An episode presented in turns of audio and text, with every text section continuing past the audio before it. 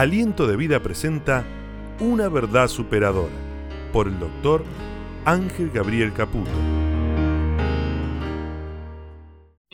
Esta es una fracción del mensaje del doctor Ángel Gabriel Caputo dirigido a los presentes en el auditorio Aliento de Vida y a toda América Latina a través de las diferentes plataformas asociadas.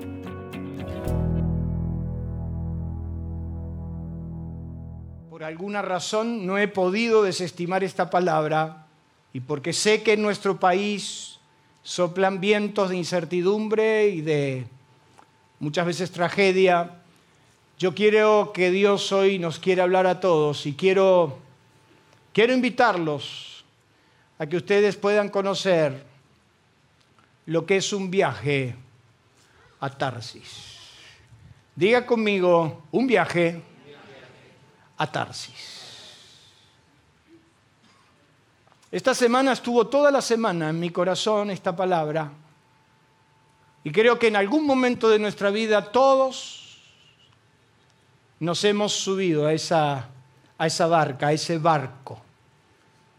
Uno de los profetas más extraordinarios que inclusive Jesús mencionó en dos oportunidades, llamado Jonás, vivió esta experiencia y nos dice en Jonás capítulo 1, verso 3, que Jonás se levantó para huir. Y yo quiero que usted subraye esa palabra. Jonás se levantó para huir de la presencia de Jehová. ¿A dónde? a Tarsis. Y descendió a Jope y halló una nave que partía para Tarsis. Y pagando su pasaje, entró en ella para, como algunos que están queriendo irse. Entró en ella para irse con ellos a Tarsis, lejos de la presencia de Jehová.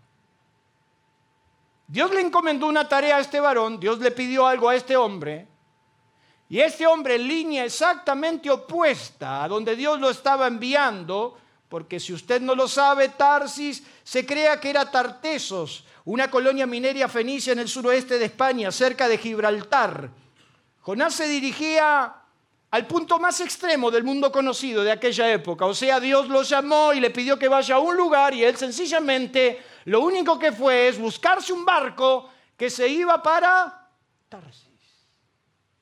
Otra traducción dice que se levantó Jonás pero fue para huir a Tarsis, lejos de la presencia de Yahvé. Jonás se fue, pero en dirección a Tarsis para huir del Señor. Y otra traducción dice entonces Jonás se levantó y se fue en dirección contraria para huir del Señor. Descendió al puerto de Jope, donde encontró un barco que partía a Tarsis, pagó su pasaje, subió a bordo y embarcó rumbo a Tarsis con la esperanza, con la esperanza de escapar Dígame la verdad si usted no tiene ganas de salir corriendo. Yo no sé si a usted le pasó, pero existen días que si uno tuviera la facultad extraordinaria de poder huir a alguna parte extrema del universo, evadirse de la realidad que nos rodea o sencillamente desaparecer, lo haría sin ningún tipo de Me resulta casi a diario escuchar una, una esposa de pastor muy querida para mí que en los momentos de adversidad que toda iglesia pasa y que todo ministerio pasa y que todo país pasa, le decía a su esposo desde la cocina, ay viejo, si pudiera me iría a la China. El único deseo que ella tenía era irse de Uruguay a la China. Y hay momentos en nuestra vida que si uno tuviera la facultad extraordinaria, hoy cómo me gustaría tener esa facultad de desaparecer en algún momento de nuestras vidas, lo haría y no me sentiría para nada responsable para desaparecer. Díganme la verdad, no los estoy mirando, ¿cuántos alguna vez quisieron desaparecer de su casa? ¡Ay, quien tuviera la capa de Superman! Y desaparecer volar tan alto que no te agarren nunca. y pasarte al otro extremo y no tener ningún tipo de remordimiento, al contrario, decir, qué linda que es la vida sin estos. Dígame cuántas veces quisiste desaparecer. Hay lunes que lo único que deseo en mi corazón y le digo a todos los muchachos de mi oficina, le digo, me quiero comprar un gomón. Y todos me dicen, ah, ¿te gusta la pesca? No, una goma grandota para borrarme, un gomón. Si uno tuviera esa posibilidad, Carlos, desaparecer. Cuando nosotros estábamos endeudados y quebrados, nos mirábamos los tres y nos decíamos, si el Señor Jesús vendría esta noche, qué lindo, que le cobre el banco a Magoya sencillamente desaparecer. Son esos días donde tu propia respiración se corta, el dolor te ahoga y donde lo único que querás es evaporarte en tiempo y espacio. Así que preparémonos porque está por zarpar una nave que nos lleva a ese lugar llamado Tarsis. La pregunta es si te va. ¿A cuánto le gustaría evaporarse? en este momento donde nuestros líderes nos dicen cualquier tipo de cosa, menos las que queremos escuchar. Y encima tenemos un pastor que a veces nos anticipa el valor del dólar. ¿Se acuerdan cuando le dije que iba a valer 50 pesos? Y todos me miraron y me dijeron, y cuando le tiré un quiñone, ¡ja! qué lindo que en esos momentos donde se te ahoga el alma, donde la respiración se corta, donde tu cuerpo tiembla, donde el pánico se asoma, evaporarte. Subirme al primer barco que me lleve a Tarsis y desaparecer. Hay momentos que hasta en nuestra vida personal nos pasa y tenemos la necesidad de evadirnos, de corrernos, porque sencillamente no queremos vivir lo que está frente a nuestros ojos. En la fila está Jonás. El desgraciado ya pagó el ticket y solo espera zarpar hacia la nada misma. Un lugar extraordinario para evitar lo que nos está pasando. Cualquier destino serviría para escapar de lo que no nos gusta o no estamos preparados para vivir o definitivamente nos negamos a experimentar. Irnos a la nada misma. Jonás sacó el y le dijeron sale a Tarsi, pero daba lo mismo ir a Tarsi o Mar de Ajó.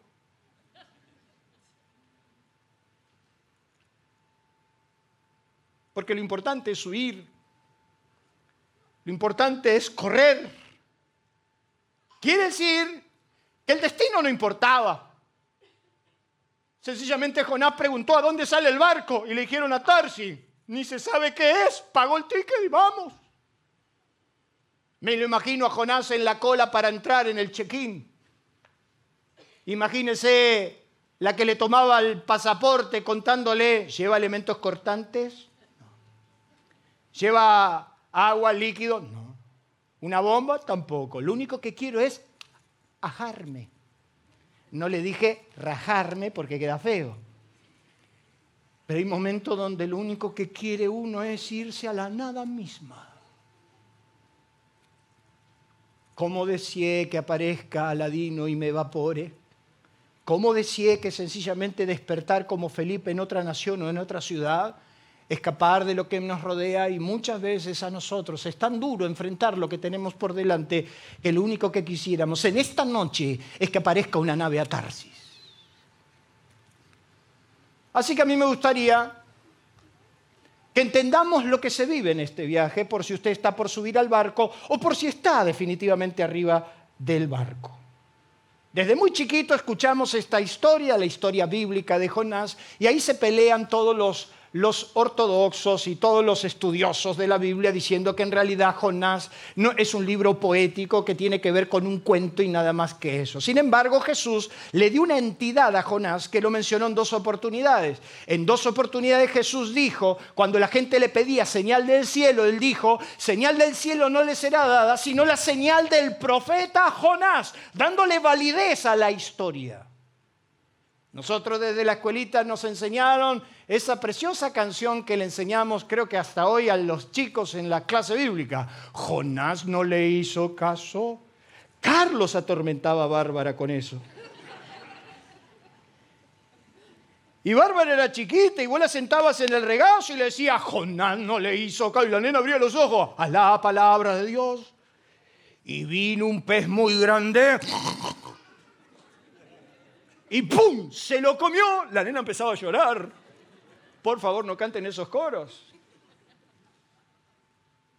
Todos conocemos la historia. ¿Quién no conoce la historia? Jesús hablando de Jonás dijo que los hombres de Nínive en el día del juicio se levantarán contra la iglesia porque los hombres de Nínive se arrepintieron. Y acá hay uno más grande que Jonás y no se han arrepentido, dándole entidad que Jonás no es un cuento, no es una parábola, existió y es tal cual la historia bíblica nos relata. Jonás era profeta de Israel. El reino de Asirio estaba dominando el mundo por 300 años. Nínive era la capital del reino asirio y Dios le dice a Jonás, que es israelita, que está por caer bajo las garras de Asiria, le dice a Jonás, quiero que vayas a la ciudad de Nínive para que se arrepientan de su mal camino. Ni loco. ¿Cómo me vas a mandar para el bien de los que me van a poner el pie encima? Usted entiende que es razonable, diga conmigo, es razonable. Hagamos terapia, vamos. Es razonable que el tipo se quiera rajar. Tenía que ir a Nínive a la capital del reino que los venía a someter en esclavitud para el favor de Nínive. Diga conmigo, es razonable. Yo hay algunos que cuando escucho y vienen a la oficina y me cuentan su drama y yo le digo, y sí, andate. Es Después digo, no, Ángel, sos pastor. Ah, no. Cuando usted entra a la matanza profunda y va en su auto y empieza a mirar a su alrededor, es razonable rajar. Y hasta hay veces que uno dice, qué ganas que tengo de evaporarme. Pero después digo, pero Ángel, vos tenés convicción, reaccioná. Y quiero decirle que arriba de mi camioneta y arriba de mi auto me ando arrepintiendo todos los días. Ni hablar cuando se te paran algunos muchachones. ¡Qué gana de ofrecerlo en sacrificio vivo, santo, agradable! Cuando uno escucha a nuestros líderes, hay algunos de nosotros que hemos emprendido el viaje a Tarsis sin darnos cuenta, ya hemos pagado el ticket, pero vivimos experiencias muy fuertes ahí que me gustaría que usted entienda en esta noche. Lo primero que se vive yendo a Tarsis, que no es importante el destino, o sea, a Tarsis se huye, no se va. No es importante el destino. Si seguimos la traza de nuestras actitudes, sin lugar a duda descubriremos fácilmente hacia dónde vamos. Cuando usted busca la trazabilidad de su vida, sus acciones, su conducta, sus decisiones, todo lo que está haciendo, es indiscutible dónde va a terminar. Si usted sigue haciendo el daño, ¿dónde va a terminar? Si usted sigue engañando, ¿dónde va a terminar? Si usted sigue durmiendo, ¿dónde va a terminar? O sea que no hay que ser mago para darse cuenta dónde va a terminar. Y hay gente que no le importa el destino, le da lo mismo. Tarsis da lo mismo que cualquier destino, porque a Tarsis se huye, no se va. Se va a las Islas Caimán, se va a Miami, a New York, no a Mar. Mar de Ajó se huye. Y como me dijo uno en, estos días en la oficina, qué ganas de ir a morirme de frío a Mar de Ajó. ¿Qué tan desesperado podés estar para ir en pleno junio a Mar de Ajó? Donde ni los perros te saludan, donde no hay nada, un silencio sepulcral. Pero como diría mi hijo Matías, Matías, Matías, tú, a Mar de Ajó se lo vive. Diga conmigo, atar si se huye. No se va. Y cuando emprendemos este viaje, no nos importa cómo vamos a terminar. Lo importante es huir, sin darte cuenta que estás destruyendo tu propia vida, sin darte cuenta que tu destino no importa, cuando siempre importó para Dios. Porque a Dios siempre le preocupó tu destino, tu futuro. Porque es mentira que Dios te tiró al azar para que sobrevivas a la vida. Sino que cuando Dios te diseñó, te diseñó con un propósito, porque Dios es un Dios de propósitos. No naciste para sobrevivir la vida ni para quedarte en la mitad del camino. Pero cuando no te importa el destino, cuando estás huyendo de Dios, el destino no importa y ya sabes que vas a destruir el matrimonio, pero seguís adelante, apretás el acelerador. y no te das cuenta que el destino sí importa. Walt Disney decía, pregúntate si lo que estás haciendo hoy te acerca al lugar donde querés estar mañana. Y cuando Walt Disney le decía que quería tener un parque de diversión, la gente se le reía en la cara. Pregúntate si lo que estás haciendo hoy te acerca a donde querés estar mañana. Cuando te subís a Tarsis, no te importa dónde vas a terminar, no te importa, vivís el momento. Apretás el, acelerador sabiendo que te vas a pegar contra la pared, pero no importa el destino. Y yo quiero decirle que a mí me importa el destino. A mí me importa cómo voy a terminar. La Biblia nos habla de eso, de propósito, de que Dios nos diseñó con propósitos que cuando naciste, en el mismo acto de tu nacimiento, Dios ya tenía un plan. Que una y mil veces quisiste sabotearlo, que una y mil veces quisiste boicotearlo, que con tu actitud lo estás destruyendo, pero Dios sigue diciendo, tengo un plan para vos, Carlito, David, tengo un plan para vos, Adriana, Maribel, tengo un plan. Que no naciste de la casualidad sexual de tu papá y de tu mamá, sino que es David el que dice, mi embrión vieron tus ojos, bien que en lo oculto fui entretejido en lo más profundo del ser de mi madre. Tal conocimiento es demasiado maravilloso para mí, no lo puedo entender. Que fui formado desde el vientre de mi madre. Jeremías cuando se encontró con Dios, Dios le dijo, antes que nacieras y salieras del vientre de tu madre, yo te conocí, te di por profeta a las naciones, tuve un destino. Entonces, la vida se trata de la conspiración contra tu propio destino. Y ya lo dijo el propio, el propio poeta que dijo que el hombre es el arquitecto de su propio Pero cuando te subís a Tarsis, te empeñas y te empeñas en destruir tu destino. La Biblia no nos dice eso. La Biblia nos dice, y el apóstol San Pablo, que tu destino fue marcado por Dios, porque en Él fueron creadas todas las cosas, las que hay en los cielos, las que hay en la tierra, visibles, invisibles, sean tronos, sean dominios, sean principados, sean potestades, todo fue creado por medio de Él y para los propósitos de Él. Quiere decir que tu propia vida fue signada por Dios con un destino de gloria. ¿Cuántos dicen amén? Cuando yo me di cuenta de que lo único que quería con todo lo que me estaba pasando era sabotear mi propio destino, empecé a darme cuenta que sin querer me había subido a ese barco llamado o con destino a Tarsis para sencillamente huir.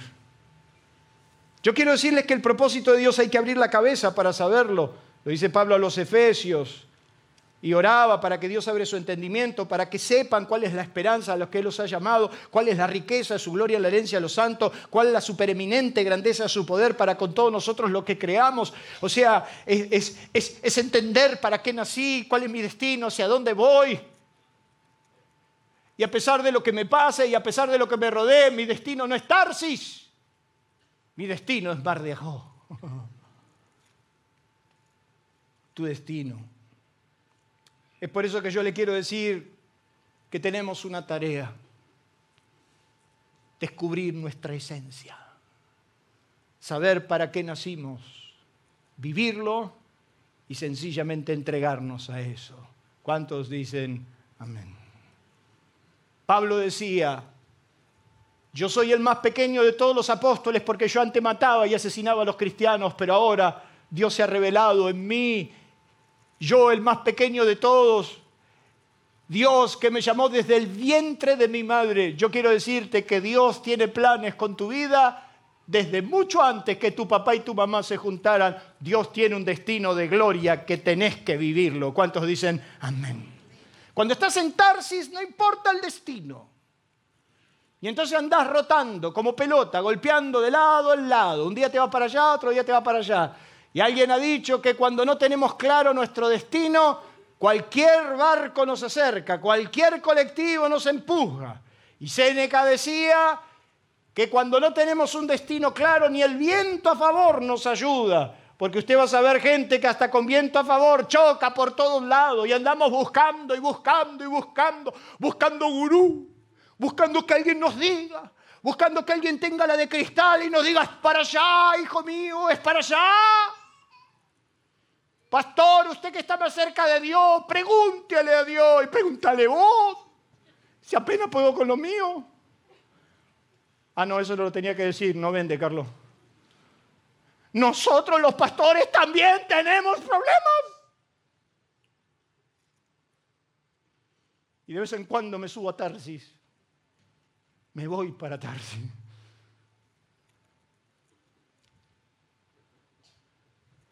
Cuando estás en Tarsis, oyéndote a Tarsis, si hay que pagar, se paga. ¿Qué significa esto? Yo lo veo a Jonás ahí muy en la fila, buscando su ticket y le dijeron, el ticket cuesta tanto, lo pago. Bien que si Dios le hubiera pedido algo, yo estoy en mis serias dudas que lo hubiera hecho. Nunca lo vi tan seguro a Jonás como en esa oportunidad, cuando él fue gustosamente. ¿Viste esa gente que le, le encanta, le encanta pagar y no tiene problema de destruir todo, total, él paga. Y vos decís, pero, pero te saldría más barato no ir. O sea, vio, vio cuando yo no yo decir, ¿por qué hiciste todo lo que hiciste? Ahora te va a salir carísimo. Yo tenía un amigo que me decía, me lo encuentro un día con él y, le digo, ¿cómo está tu matrimonio? Me dijo, horrible, nos estamos matando. Y, y no se imaginé todos los adjetivos calificativos que me dio de su esposa, cosa que la describió en esencia. Lo bueno hubiera sido escuchar a la mujer porque siempre hay dos versiones. Y entonces este me dijo, esta, esta loca, me voy a divorciar, es un hecho. Le digo, bueno, pensalo bien. No está, y lo vi tan decidido al hombre que le dije, mira, no, ya cuando le quise meter algo, ya me di cuenta que me iba a meter en problemas. Y veo cuando usted es gente que está empecinada a seguir su camino, déjelo. Déjelo. Dios no pudo detener a Caín, ¿qué voy a hacer yo? O sea, imagínese que Dios le dijo a Caín, ¿qué vas a hacer, Caín? Dios no pudo frenar a Caín que iba a asesinar al hermano. Imagínate yo. Digo, bueno. Pues". Yo cuando le digo, mira, yo te sugiero que lo pienses porque adelante. Yo no soy un pastor convencional, le digo para ustedes que entiendan. Y ya cuando están decididos a romper todo, a quebrar, a salir por los aires, y vos le decís, mirá que esto te va a traer problemas, mirá que esto va a ser doloroso, y él está a fondo, decís, bueno, dale para adelante. A los tres meses me lo encuentro de nuevo y le digo, y, che, ¿cómo fue? ¿Te divorciaste? ¿Qué hiciste? No, me reuní con el abogado, me hizo los números, me la aguanto, me dijo.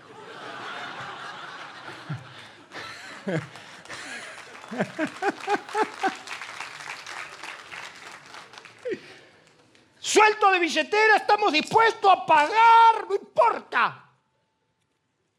Pagando su pasaje, se subió contento al barco. Que cada que nos sale la ronda, nuestros caprichos, necedades nos han llevado a no evaluar el costo de lo que hacemos. Obedecer a Dios es más fácil. Y a la postre te bendice. Es más fácil ser obediente a Dios. No codiciarás la mujer de tu prójimo. Punto. No tengo que andar preguntando más nada. Si con una me cuesta, imagínate con dos o tres. Y ahí me lo encuentro el otro día un sanguango ahí con una casa a 1500 metros cuadrados, un empresario millonario. Él siempre me hablaba, tengo, tengo tres administraciones a mi cargo, tres divorcios tenía. llorando como una criatura en ese comedor, en una mesa de casi cinco metros, llena de sirvientes, un lujo asiático. Me llama desesperado para que lo vaya a ver. Y ese hombre me dijo, toda mi fortuna, todo lo que tengo acá te lo doy a cambio de lo que vos tenés. Dijo, sí, firmame acá, le digo, por favor. Aliento de Vida le invita a conocernos a través de nuestras redes sociales en la web, en Facebook, en nuestro canal de YouTube y Spotify. Aliento de vida, una forma diferente de vivir. Aliento Escucha, nuestro WhatsApp 11 3948 5138 11 3948 5138 Aliento Escucha. No, no, no, no, no soy así, no. Dije, full.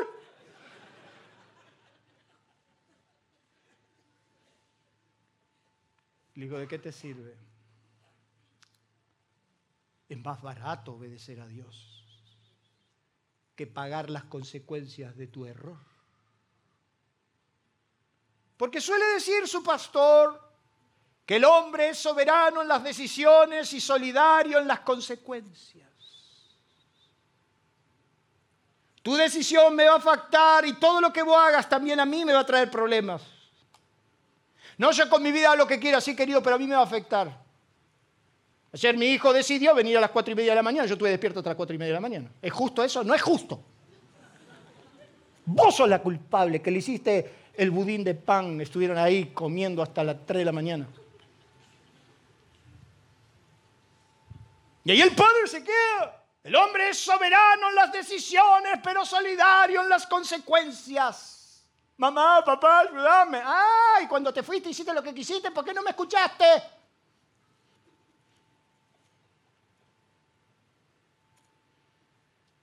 ¿Alguna vez le levantaron el capó a la camioneta? Decía mi papá. ¿Alguna vez se fijaron si había aceite, no había aceite? No, se subía, había el rastrojero. ¡Oh! A la Ford, al Befo, el otro, este que está acá, que se hace el santo, tenía un 128, se lo escuchaba de la ruta 3, 5 4. Y un día haciéndose el pistero con otro mequetrefe igual que él, ¡pum! chocaron. Y ¡ah! El 128 al taller, ¿o no, Carlito? El hombre es soberano en las decisiones, pero solidario en las consecuencias. Fue muy fácil pedirle a mi papá que me firme todos los documentos que avalaran mi deuda. Pero cuando saltó el problema, yo ya había destruido mi familia. Y no costó 10 años de dolor, de lágrimas. ¡Qué barato! ¡Qué barato hubiera sido la noche, el día que Dios me dijo, no hagas ese negocio! qué barato hubiera salido. Si cuando Dios me dijo, no te metas en sociedad con esa gente, no lo hagas. Qué barato hubiera salido escuchar a mi esposa que me decía, ese hombre no me gusta. Qué barato me hubiera salido escuchar el consejo de mi padre o de mi pastor. Pero cuando chocamos de frente, sacamos la billetera y si hay que pagar, pagamos, no importa. Bien que cuando Dios te pidió algo lo negociaste, dijiste que no. Cuando Dios te pidió tu vida, no. Pero cuando te subís a Tarsi, pagás el boleto, ¿eh? Acá tenemos que andar con cuidado, guarda no pedir, porque la gente está muy cómoda. Pero bien que cuando te vas a cualquier lado, paga la entrada, lo que valga, no importa. A una sabienda que te metiste adentro de un lugar que te vas a corromper, no te importa, bien que la pagás.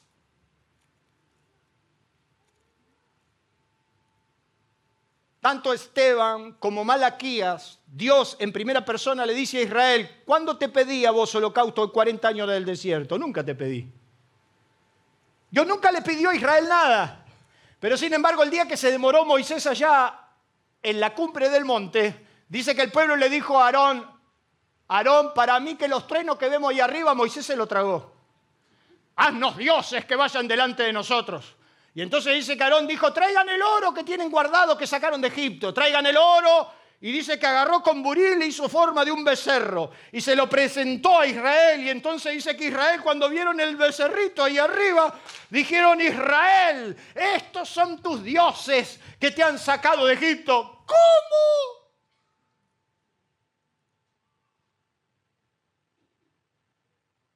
Y dice que madrugaron y trajeron ofrendas.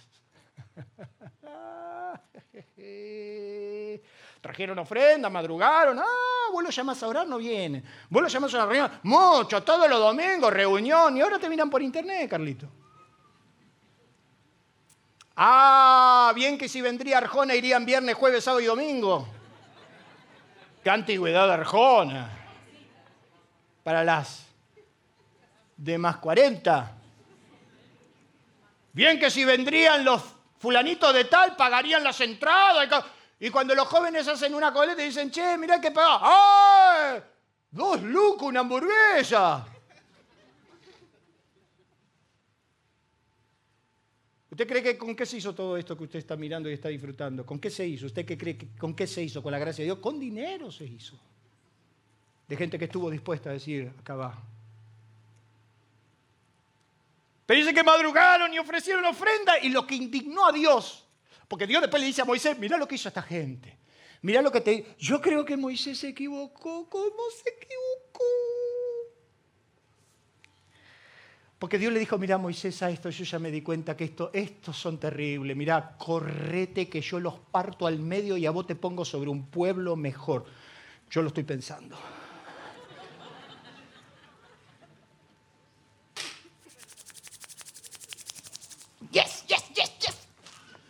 Yo estoy esperando esa propuesta, Señor, ¿por qué no me la haces a mí? ¿Por qué? Que Dios te diga, te pongo sobre un pueblo mejor. No lo dudo, ¿eh? Te entrego en dos segundos. Nada. Déjale. ¿eh? Y Dios le dice a Moisés, se indignó. Y Dios le dijo a Moisés, mira lo que dijeron estos cretinos. Ese becerro de fundición al que le trajeron ofrenda lo sacó de Egipto, si lo saqué de Egipto yo. ¿Cómo te gusta sacar la billetera cuando, cuando te subís y te vas a Tarsis? Bien que no estás dispuesto a pagar con tu vida cuando Jesús te llamó a que lo sigas. ¿Me está entendiendo? Se lo explico mejor. Pero cuando huís, da lo mismo. Y entonces como da lo mismo, sencillamente pagás. Dios no te pidió tanto solo que lo obedezcas. Y el ahorro, escúcheme bien, puede ser infinito. Yo estaba sentado acá, a tres metros de un muchacho de Fiorito, que Dios lo trajo a mi iglesia y donde ese hombre contó la película de mi vida. Yo estaba sentado ahí atrás escuchando la película de mi vida y dándome cuenta a las claras que Dios me estaba diciendo, no empieces esa empresa, no lo hagas. Y yo no escuché, mi ahorro hubiera sido infinito.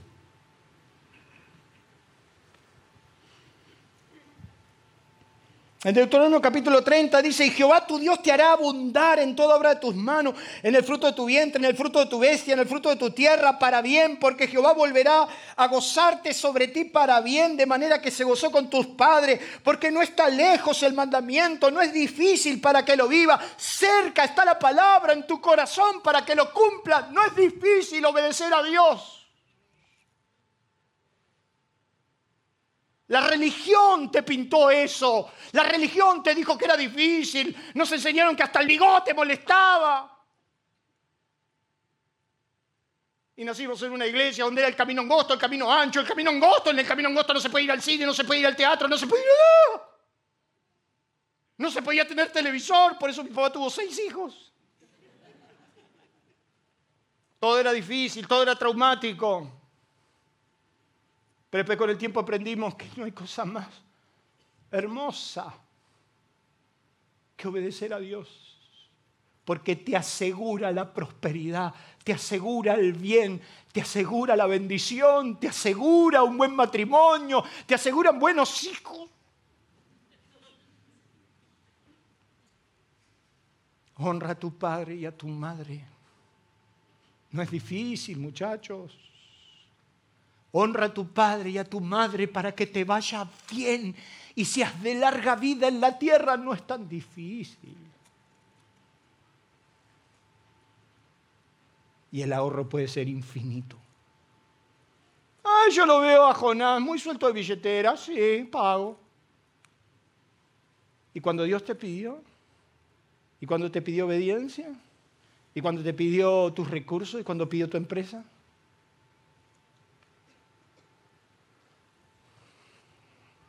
Me da unos minutos más, ¿no?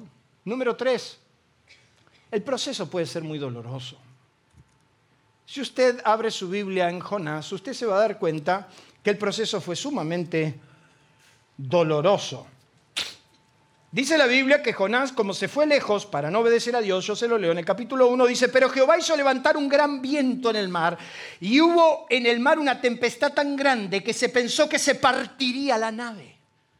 Se partiría la nave. Y los marineros tuvieron miedo y cada uno clamaba a su Dios y echaron al mar los enseres que había en la nave para descargarla a ellos. Pero Jonás había, había bajado al, inferior, al interior de la nave y el muy desgraciado se fue a dormir. Y el capitán de la guardia dice que lo despertó y le dijo, ¿qué tienes, dormilón? Por lo menos levanté y clamé a Dios. Ah, en aquel tiempo no había satélite, no había nada. Te agarraba una tempestad en el medio de la nada y agarrate. Por más que te ibas a atar, sí, agarrate. Y entonces se levantó la tempestad y los marineros, las supersticiones de aquel tiempo, hacían que los marineros creían en la suerte, creían en los, en los dioses, en los fantasmas.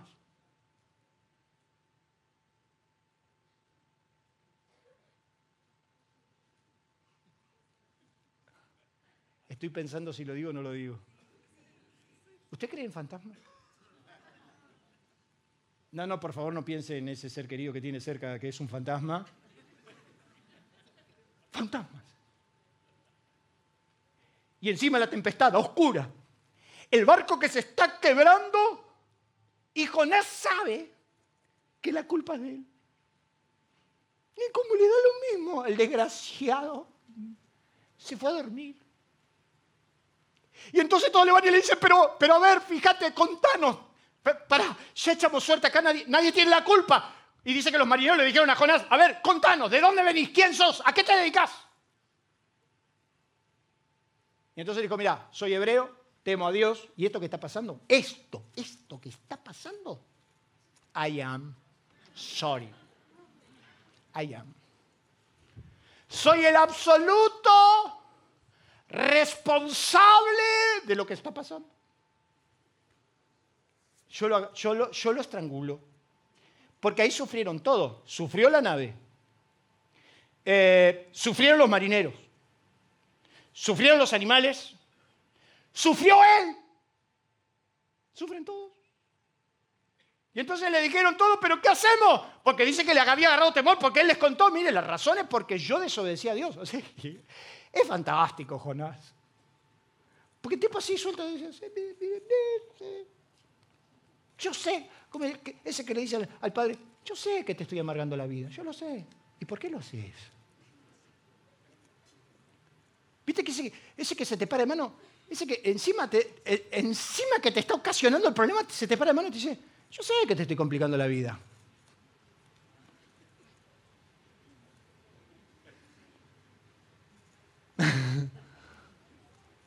Entonces le dije, pero la culpa es mía, es toda mía. Y entonces le dijeron, para, para, para. ¿Y, cómo se soluciona esto? Es fácil, la solución es fácil. Me agarran a mí, me tiran al mar y se termina el problema. Hasta conocía la solución. Es genial esta historia porque el tipo le está diciendo que el problema es él y que la solución es él. Y entonces agarraron y dijeron, no, no, no vamos a hacer esto porque no es hacer cosas. Si Dios provocó todo esto por culpa de este, no es hacer cosas que encima lo tiramos y la responsabilidad de la vida nos cabe a nosotros. Y dice que los marineros trabajaron, trabajaron hasta que dijeron, basta, no hay vuelta, hay que tirarlo. Jonás dijo, mira, a mí me tiran al mar, me ahogo. Y que Nínive lo salve Montoya.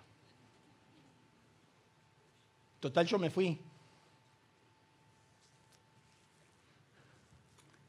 Lo tiraron al agua, el agua se aquietó, pero Dios tenía preparado un pez. O sea que el problema no se solucionó y el problema puede ser grande, porque el proceso puede ser grave. Tres días y tres noches en el vientre del gran pez. La Biblia no dice que era una ballena, sino que dice que era un gran pez. Yo la pregunta que quiero hacer en esta noche, así sincero, en esta reunión, en este comedor que estamos Está tan cómoda la nena que hasta está acostada. Yo les pregunto a todos. No, no, está bien. No, no, déjala así, déjala. déjala. El problema no es ella, el problema es los que se duermen en la butaca. Ese es otro, pero no importa. La pregunta que les quiero hacer a todos es, ¿hacía falta tanto dolor?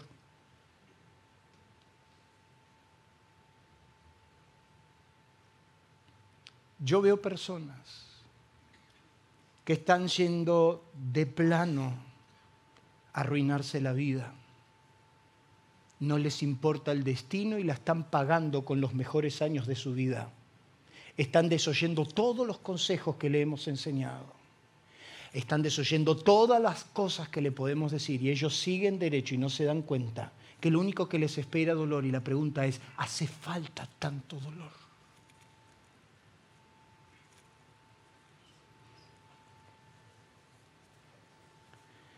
Lo cuarto es que la verdadera razón por la cual se llega a Tarsis o se está en esa es porque no estamos de acuerdo con Dios. Porque dice la Biblia que cuando Jonás vio que Dios había perdonado a Nínive, le dijo, ¿no es esto lo que yo te dije, que eres misericordioso y lento para perdonar y que ibas a perdonar? Yo me fui a Tarsis porque no estuve de acuerdo con vos. ¿Sabes por qué nos subimos a este barco en definitiva? Por una palabrita que te duele mucho que te la diga, pero te la voy a decir porque es más vieja que el universo y es la palabra rebelión. El querubín se convirtió en Satanás cuando se rebeló. Adán y Eva se rebelaron contra Dios y pagaron. Y esto es lo mismo. ¿Sabes por qué razón te subiste a ese barco? Por rebelión. Por soberbia. A pesar de que vas a pagar con tu billetera, no te estás dando cuenta que Dios no quiere eso para tu vida. Dios quiere un destino de gloria, de bendición. No hay necesidad de sufrir tanto.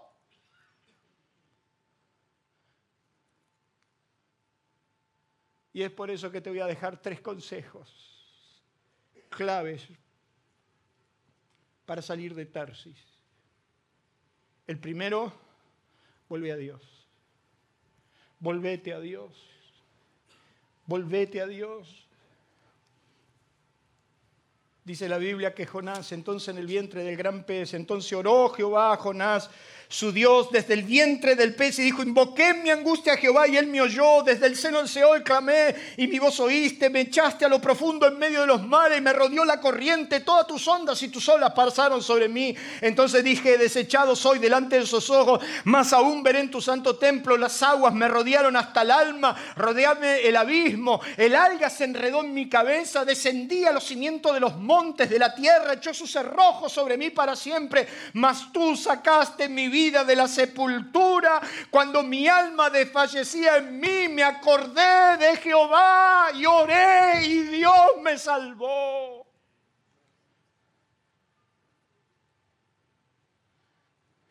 Volverte a Dios. Yo le digo a los que tienen todo mal, agárrate de Dios. El ser humano cuando se vuelve a Dios, Dios lo rescata. Sí, volvete a Dios. Pero volvete a Dios no como una emoción, volvete a Dios de corazón. Y entonces nos tirábamos a las 4 o 5 de la mañana en el taller, ¿te acordás? Ya no a llorar. Perdónenme el término, a moquear. Y diciéndole a Dios, sálvanos, sálvanos. Y no había madrugada, no había noche, no había frío, no había calor. Volvete a Dios. Dice la Biblia en Deuteronomio, por más que estés en lo peor de tu vida, si buscares a Jehová tu Dios y lo buscares de todo tu corazón y de toda tu alma, Dios te rescatará de la angustia porque no te dejará, no te destruirá, no se olvidará. Job decía, vuélvete ahora en amistad con Dios y por ello te irá bien. Vuélvete al omnipotente y entonces serás prosperado y tendrás más oro que tierra. Volverte a Dios es no dejar nada sin rendir. Es por eso que el profeta dice, busquen a Dios mientras pueda ser hallado. Y entonces los hombres de negocio, los empresarios, los hombres poderosos de este país, tengo el privilegio de sentarme y hablar con ellos. Dios me ha honrado, me piden consejo, me dicen, te tomo una decisión, pasa por mi oficina y me habla y me dice, como un hombre, como un hombre exitoso según ellos, como un hombre exitoso como vos estaba enredado en todo eso, aún pidiéndome consejo. Y entonces yo los miro y les digo, hay un solo destino para los hombres si se vuelven a Dios, un destino de bendición. Yo no soy rico, están equivocados, yo soy un hombre bendecido. ¿Cuántos le dan un fuerte aplauso a Dios por eso? Volvete a Dios.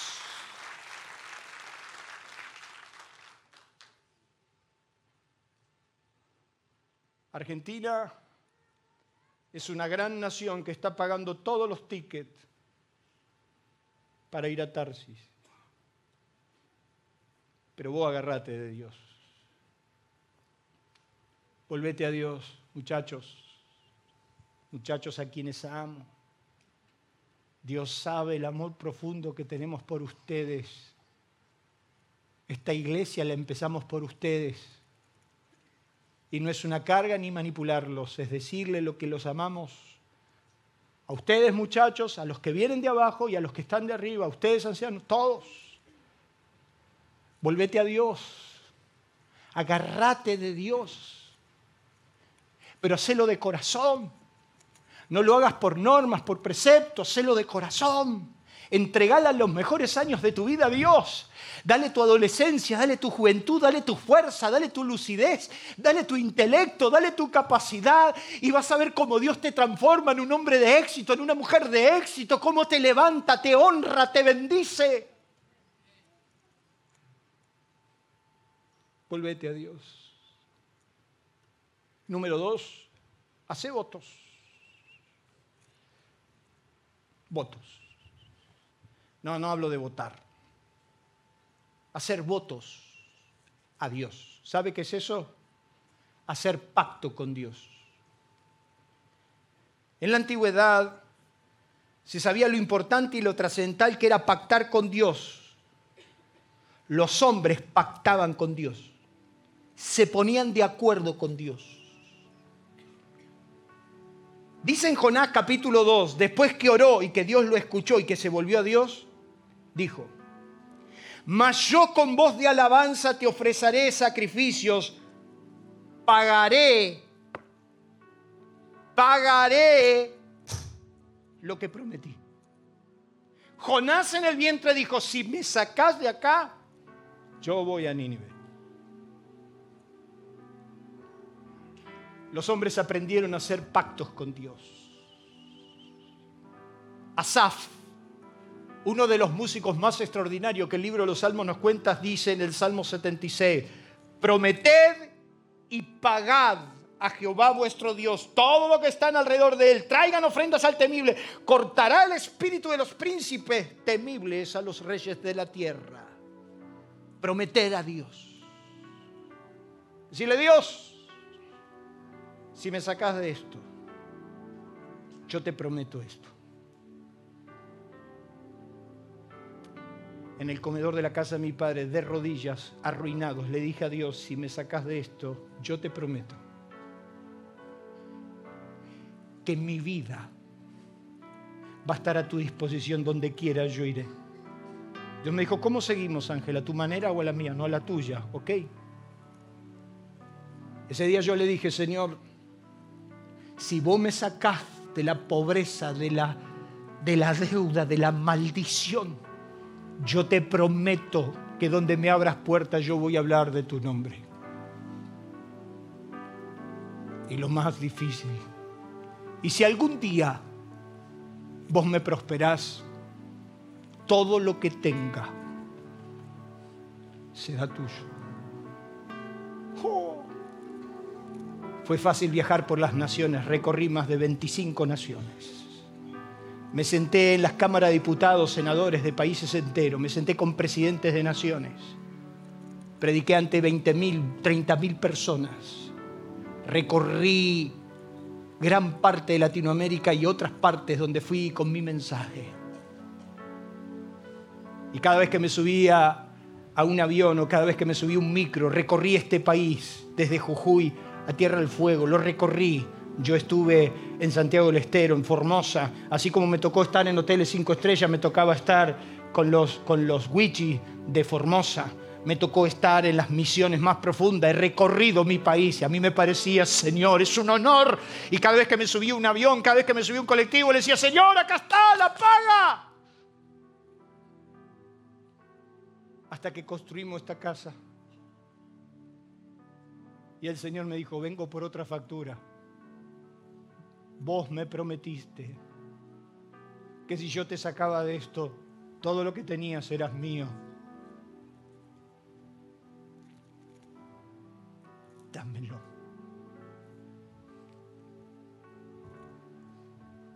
Eso fue lo difícil.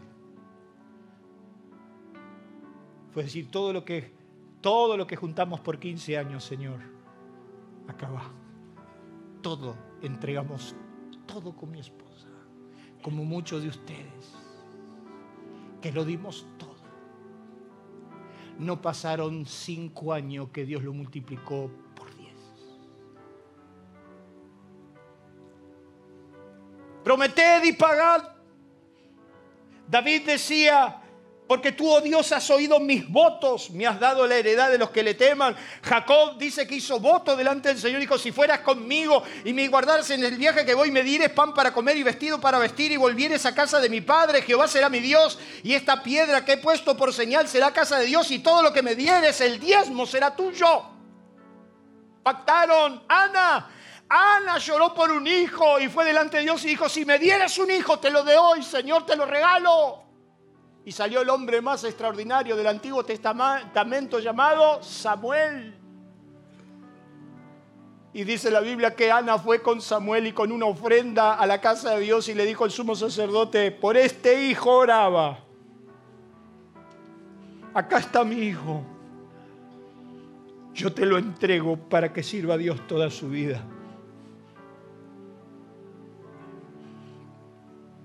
Cuando Micaela se estaba por morir, y cuando iba a un trasplante de hígado, 40 días en neonatología, yo le dije, Señor, si me la devolves, mis hijos serán tuyos. Pactá con Dios, negociá con Él, negociá con Dios y decirle, Señor, yo estoy dispuesto a esto.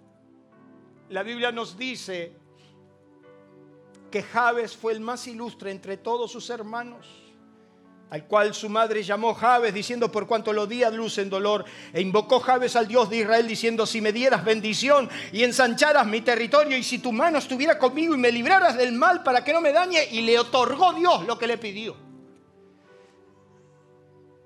Estábamos en el sótano de los rusos, ¿te acordás? Yo ese día prediqué de los bellones, de los mellones de Gedeón tengo guardado el papelito. Estábamos en el sótano, nos habían corrido del salón que, alquilábamos. Usted no sabe, pero nuestros comienzos no fueron fáciles. Cuando el ruso decía, hoy se van al sótano, era como el, el padre que nos ponía en penitencia. Y nos enterábamos el mismo día. Nosotros alquilábamos un salón para hacer las reuniones y de repente el portero, un, esloveno, en realidad era un esloveno así duro, decía, hoy se van al sótano, pero al sótano, al sótano. Y teníamos que armar sonido y teníamos que bajar el sonido. Y el sótano, hermano, el sótano tenía todo tipo de germen reciclado de la noche anterior, whisky, tabaco. Había un olor a tabaco, a chucrú, yo a veces daba clase, yo daba la clase, yo daba la clase bíblica atrás de una cocina que se ponían a cocinar cebolla capusta. Salíamos con un olor a capusta. Y entonces ese día yo prediqué de los vellones, dije que íbamos a tirar los vellones. Yo tengo anotado, tengo, el papel guardado. Yo le podría haber pedido muchas cosas a Dios, pero le puse ahí a Dios. Porque estaba enfermo, detestado de esa situación, que me entreguen el salón sucio. ¿Sabe lo que era para mí? Me entregaban el salón sucio. A veces las maestras tenían que hacer las clases frente a un baño. Así, ¡hoy no abro la puerta! ¿Por qué no abro la puerta? Entonces ya entendíamos. Y ya, mire hermano, quiero confesarles, total, usted no me va a juzgar, pero ya incurríamos a todo tipo de soborno con el ruso. Hasta una botella de vino le llevábamos, hacíamos cualquier cosa. Tratanos bien, le decíamos. Y yo puse ahí en el papel que si Él me daba una casa digna donde se congregue aliento de vida, no iba a parar, yo no iba a medir el esfuerzo para pastorear a esa iglesia. Yo hice pacto con Dios. Y tengo un par de pactos guardados. Tengo un par de pactos donde le digo, Señor, Aliento necesita dos edificios más. Necesitamos dos edificios más. Y le he dicho a Dios, yo me retiro con esos dos edificios entregados a la nueva generación. Tengo pacto con Dios. ¿Ha pactado usted con Dios? Jonás dijo, si me sacas de esta, yo vuelvo a Nínive. Y terminó. El último consejo es que ejecute su voluntad. Dice la Biblia que vino palabra de Jehová por segunda vez a Jonás diciendo, levántate y ve a Nínive, aquella gran ciudad, y proclama en ella el mensaje que yo te diré. Y se levantó Jonás y fue. Calladito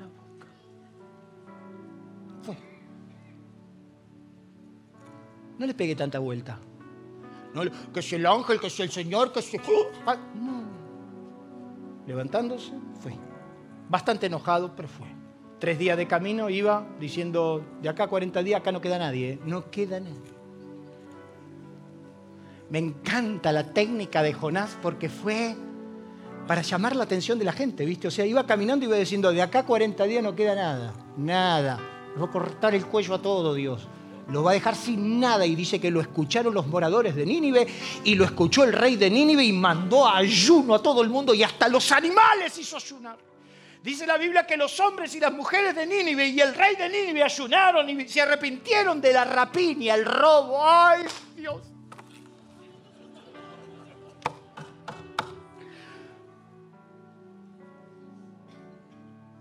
Dice que Dios le dijo que se arrepientan de la rapiña, del robo compulsivo, violento, a espalda, traicionero. Y dice que los rey, el rey de Nínive todos los gobernantes, todos los moradores y los animales ayunaron y pidieron a perdón y se arrepintieron de la rapiña. Dios, Dios, la Cámara de Senadores, diputados, el presidente, la FID, bendita gracia.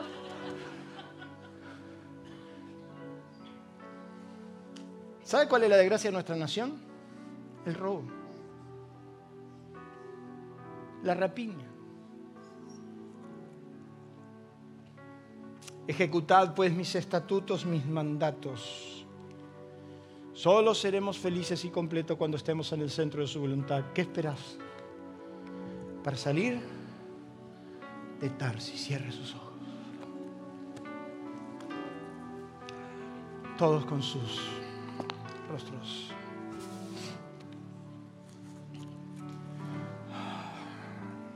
A Tarsis se huye, no se va. Si estás huyendo de Dios, Si estás pagando con tu vida escaparte de Dios, te aconsejo que te arrepientas. Te aconsejo que te arrepientas de corazón y que te vuelvas a Dios aquí en esta noche. Si te subiste al barco para ir a Tarsis, lo único que te espera es dolor. Volvete a Dios que es más fácil.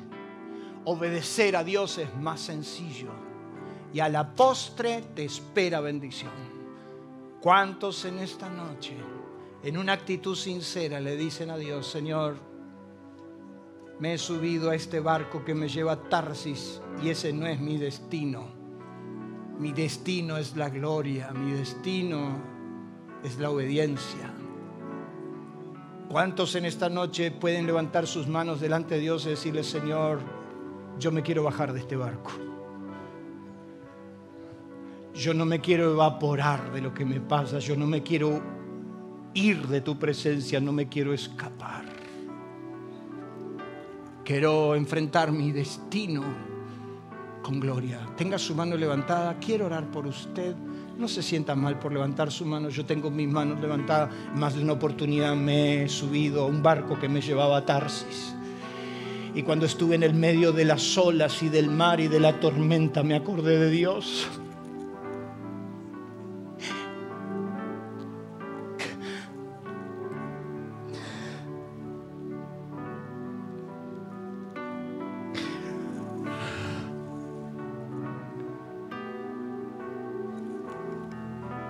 Me dije a mí mismo, ¿qué hago acá? Si yo no nací para morir en un barco que me lleve a Tarsis.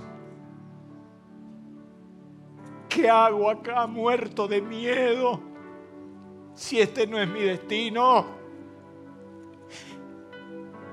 ¿Qué hago acá?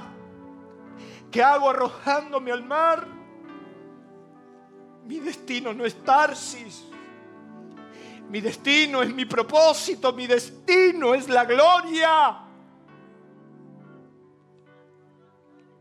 Si estás en un destino equivocado, levanta tu mano delante de Dios. Dios necesita verla, Señor. Mira a estos hombres y mujeres huyendo a Tarsis, queriendo evaporarse, huir de lo que les pasa. Señor, todos nos hemos sentido así y hasta hemos sacado la billetera para pagar, pero Señor, yo no quiero huir de ti, no quiero huir de tu presencia, no quiero huir de mi destino, no quiero huir de mi propósito. Señor, si me sacas de esto, si me sacas de esta tormenta, si me sacas de esta oscuridad, si me sacas de este gran pez, yo te prometo que a donde me mandes voy a ir y lo que me des será tuyo y mi vida será tuya. Señor, gracias por tu misericordia, gracias por tu bondad, gracias por tu amor, gracias por tu eterna comprensión. Bendigo cada mano, cada hombre, cada mujer que en esta noche hoy se arrepiente ante tus palabras. En el nombre maravilloso de Jesús decimos amén y amén. Aliento de Vida presentó Una verdad superadora. Si usted quiere recibir más sobre estos y otros mensajes, escríbanos a info@alientodevida.com.a o visite nuestras redes sociales. Cristo, el motivo de mi vida. Nuestro auditorio se encuentra en la ciudad de San Justo, Partido de la Matanza, provincia de Buenos Aires, Argentina. Usted será muy bienvenido en este lugar. Aliento de vida, una forma diferente de vivir.